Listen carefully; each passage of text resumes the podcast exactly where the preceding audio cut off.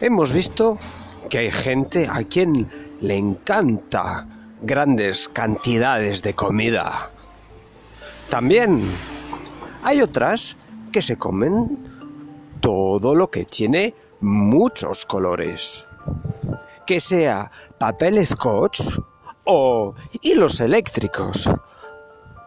Por eso después tienen la lengua toda pegadita y tienen Chispas eléctricas en la boca. ¡Ay!